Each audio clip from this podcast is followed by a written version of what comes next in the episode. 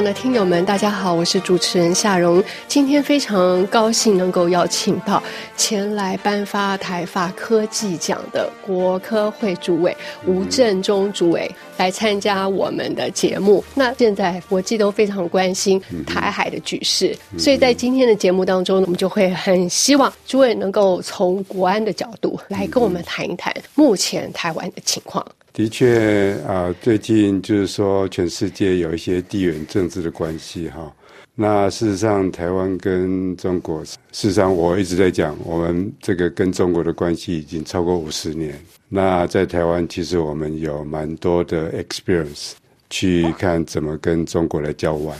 那最近的几年，因为美国跟中国的一些这个竞争，事实上从经济、政治，实际上他们是一个竞争的关系哈，所以我想是稍微有一些比较 intense。不过最近习近平也到美国参加这个 APEC，应该是有一些缓解的的感觉。但是我想啊，在台湾我们还是全部都是 alert，都是很注意。啊，整个情况的发展，事实上，毕竟我们还是一个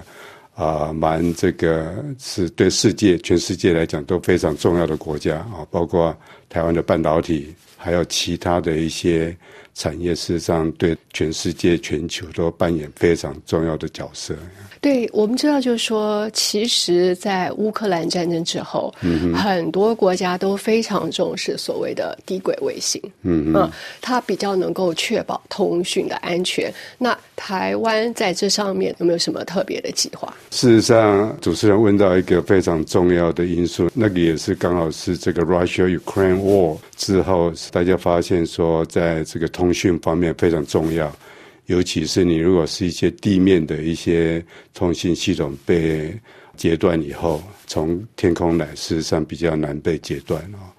那对台湾来讲，事实上也蛮重要。事实上，台湾的跟全世界的通讯啊，我们有十四条海缆上岸哈。那我们也了解说，这个海缆在这个不正常的状况之下，很容易被这个就是把它破坏。至于在国内的台湾本岛之内的一些通讯系统，应该是还好，主要是针对国际啊。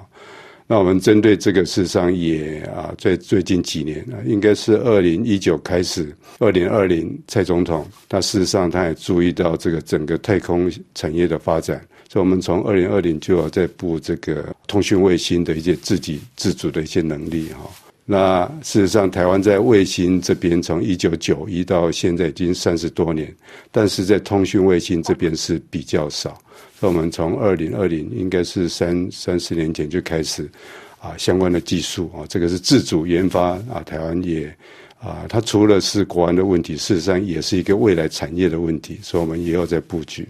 那至于这个通讯方面，最近这个 Elon Musk 的 Starlink。就是说，在这个低轨通讯卫星这边啊，速度进步的蛮快啊。它现在已经四五千颗在这个低轨道的这个太空里面的运作还不错。那所以针对这样的一个科技的发展，我们也第一个是我们自己有在研发通讯卫星啊。第二个，当然光靠台湾也可能没有那么快。所以事实上，台湾的角度是愿意跟全世界。啊，几个大系统做一些合作，嗯，啊，不只是通讯卫星的制作，或者是现在已经有的信息的一些借鉴哈，我想现在正在全力在进行当中。就我所知，好像就已经有四十亿的预算要发展两颗嘛，嗯嗯，对。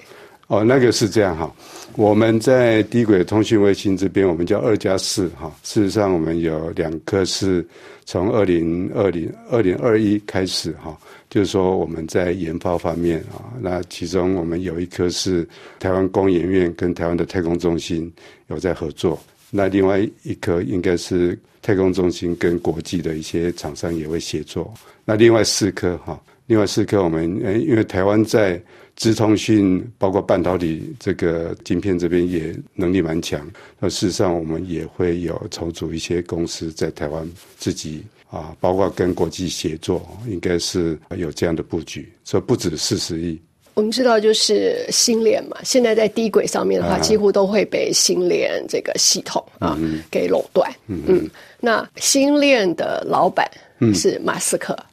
对，那大家都知道他比较轻重，那台湾要怎么样跟他合作呢？那个哈，就是说那个轻重那个，我我想生意人哈，他们会当然会第一会以这个生意的角度来看这个他们的 business。那呃，我曾经讲过，我们也不排除啊，如果可以做一些 assurance 啊，尤其在真正要用的时候不会就是切断的话，我们也会保持一些啊未来合作的机会啊。那还好，刚好啊，包括在这个法国这边哈，我们这个 EU Telset 跟这个 OneWeb 啊，是因为刚好合并嘛哈。那事实上这边也有一个比较小的系统。在地轨卫星这边，那这边我们台湾事实上已已经有跟这边做合作了。嗯，好，谢谢诸位的说明。那我们知道，就是说，在 OpenAI 推出 Chat GPT 席卷全球以后，那国科会今年也要发展所谓的一个一个台版的计划。那目前的进度是怎么样？是哈，这个也是刚好，应该过去一年来，全世界大家最瞩目的就是那个 Chat GPT 的这个 pop out 出来哈。那事实上，它的比较这个正式的讲法，就是生成式的人工工智慧，就 generative AI。那我们啊，国科会在去年，因为 Open AI 美国的 Open AI 公司去年十一月发表，那我们在去年的二月，我们就说啊，台湾不能没有自己的 Chat Chatbot，就是说 ChatGPT 的版本哈，因为因为为什么？就是说生成式人工智慧的对话引擎。事实上，就是它最大的好处是，它可以记忆非常非常多的资料哈。那你喂资料给他，那是第一步。可是你要教他哪些是对，哪些是错。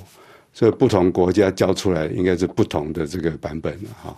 那尤其如果是在中文方面，如果中国这个训练出来跟台湾训练出来的，绝对是不太一样哈。所以我想，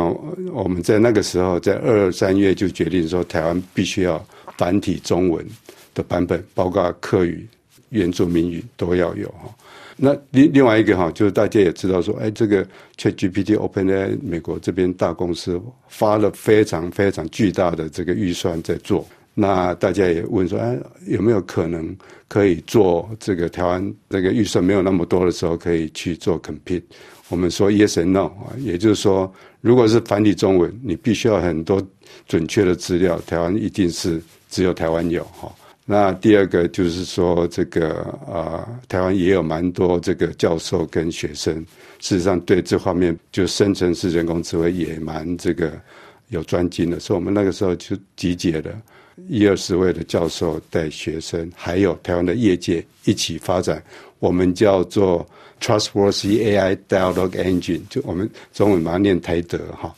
那不是德国的德，就台德啊。那事实上现在已经到一一个节目发展的蛮好的呀。嗯，可是这个 Apps 啊，它其实很需要一个很大的一个繁体中文的数据库，不是是的，是的。嗯，那这些数据库事实上，主持人讲到一个重点，就是说你这些数据库的资料哈，你必须要有被授权。所以我们啊也也注意到这个发展啊，这个这个一些限制，我们就把政府的资料，我们可以去拿到的资料，包括一些有授权的，比如说这个中央社的 whatever 啊，事实上那些资料我们这个有一些 agreement 就可以用。那事实上这个是的确是重点，政府可以去啊这个接触的资料，我们第一步先用来 train。应该是蛮多的。对，其实就是说一个广泛的应用城市，它可能就是也会牵扯到，就是说，OK，我出来的研究成果，或者是说这个成果可以拿来做一个认知作战。对，那台湾政府有没有想过，就说也要用一个就是台版的影音软体来对抗 TikTok、抖音？呃，这个倒不是我在 handle 的一个 issue 哈。大家知道那个那个 TikTok 当然是啊是 good and bad 啊，就是说它的啊传播一些资讯是蛮好的，但是如果传播不正确的资讯就很麻烦哈。那我们目前还没有规划说自己弄一个 app 来做这方面的事情，不过我们倒是有一些这个 tool 来怎么来辨别所谓的这个假讯息 disinformation。那在辨别假讯息这边，事实上啊，光靠政府也不够的，应该是民间跟产业跟政府一起来。那事实上，台湾正在往这边在努力当中。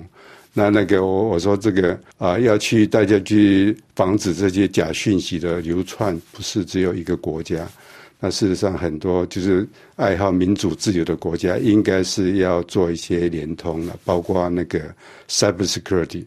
自然哈，那事实上台湾也跟全世界爱好这个自由民主国家，事实上也有蛮好的这个联网联系。讲到 AI 的部分的话，目前在台湾，尤其您现在就是又是跨部会的主委啊，怎么来制定就是台湾关于 AI 安全风险管理的政策或者是法案？这个也是一个非常重要啊！那不止台湾，我想从美国、英国、法国、德国到日本哈都非常重要。也就是说，人工智慧它，我一直把它比喻成是一个我们在两三百年前的工业革命哈出来以后，下一个一本它对这个整个社会的影响是更巨大，它会改变所有社会，包括现在的法律的一些议题，还有一些这个制裁权。但是，一下子哈，因为这个发展的速度太快，那它又有一些是新的产业的一些利基，所以你在这个新的产业跟未来社会的一些，包括你像